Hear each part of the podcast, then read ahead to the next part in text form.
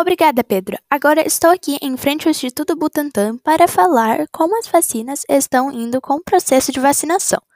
O impasse na continuidade da vacinação contra a Covid-19 no Brasil por conta do atraso na importação de insumos para a fabricação dos imunizantes em território nacional é um sintoma de processo de precarização e na produção de vacinas no país, vem sofrendo nos últimos anos. 70 países, sobretudo africanos, no Brasil, as doses são produzidas pela Função Oswaldo Cruz e pelo Instituto Butantan.